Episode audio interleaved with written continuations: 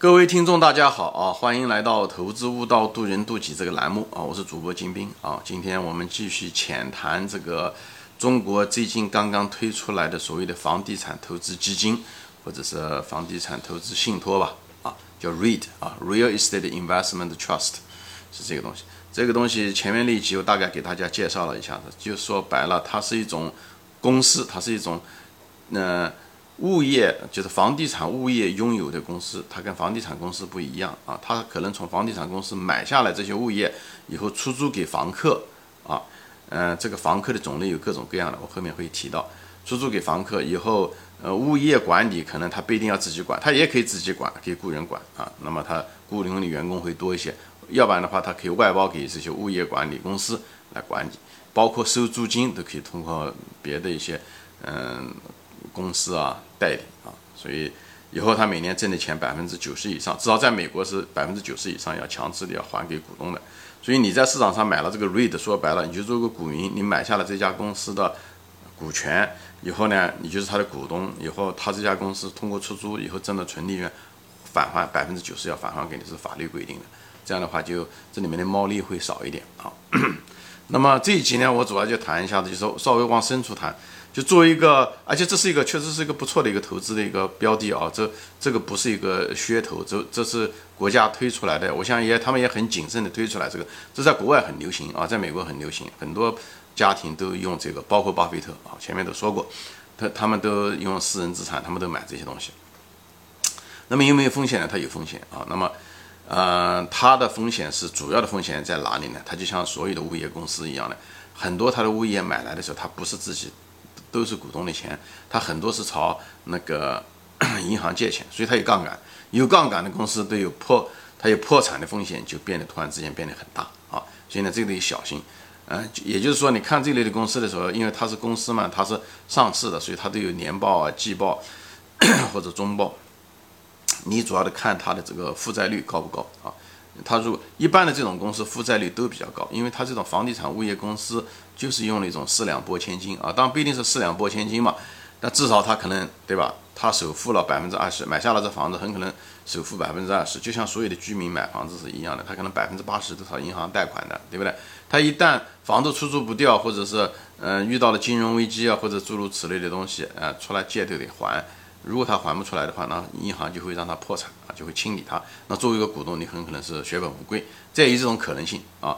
但是相对来讲要小一点，因为它这个地产嘛，一般情况下它都是涨，除非是你买在一个很泡沫的一个股价上面的时候，对不对？你入不敷出那也不行，对吧？所以这个地方的时候，对于这类的公司，它介于地产和金融公司、银行之间的一个东西，因为它。它有杠杆是吧？它它有这种杠杆的属性，它有这种脆弱性。另外一方面，它又是地产，所以呢，它的这个房价呢，嗯，它很可能找银行贷款的时候，就是拿房子来作为抵押。如果房价跌的话，它房地产的嗯那个抵押品的价格也会跌下来，那时候银行很可能就会要它抵押更多的东西。它如果抵押不出来的时候，很可能它也会破产。就是它有这种可能性啊。就是所以所以对于这这一类的公司，你要得看它一个就是借贷啊，就是。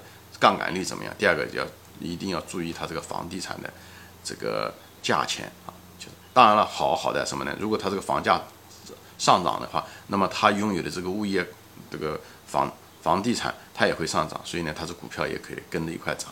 所以它不仅仅是你每年可以收到呃这个红利啊，就是这个东西是主要的人们买这个股票的原因，买这类的信托基金的原因。另外一方面呢，就是这个这个公司呢，如果这个这个公司拥有的物业，比方说商业地产也好，买的这个公寓也好，对不对？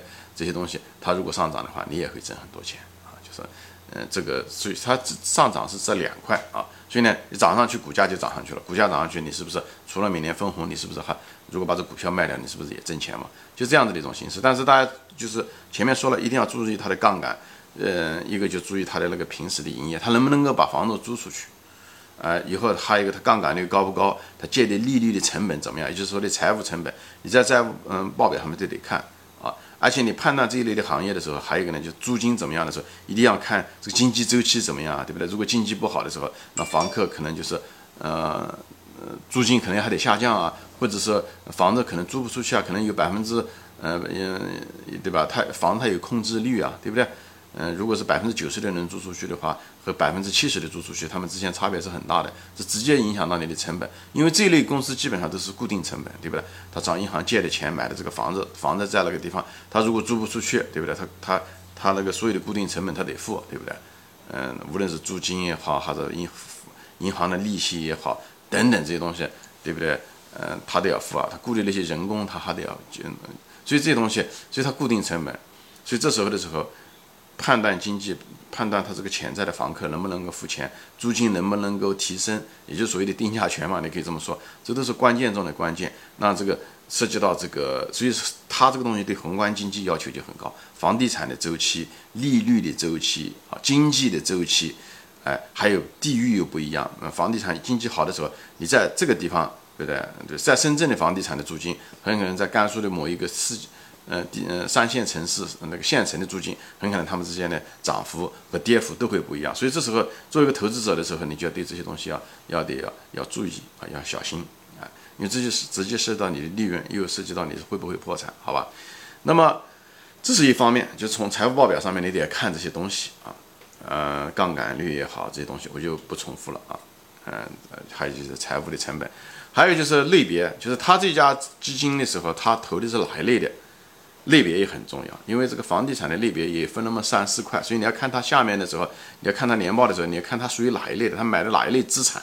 虽然都是房地产，那房地产房子用的使用的那个用途不一样，对不对？它有些那个基金呢，它那个买的呢是什么呢？买的就是那些购物中心啊、零售啊这些商业资产，就说白了就是商铺。他们买的这些商铺，哎，怎么样？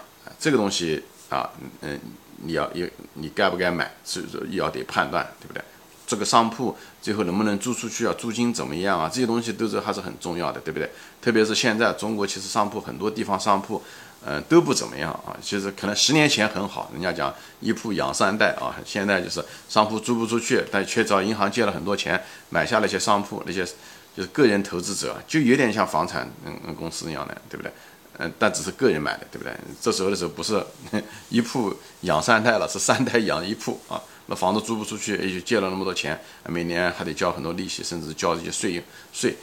房地产税是很贵的，就商业的房地产税是很贵的啊。我不知道美中国现在商业的房地产税要不要交啊？反正在美国的那个同样的地产、同样的面积，如果是一个商铺的话，他交的税，地产税、房地产税远远远要比呃居民的房地产税要高很多。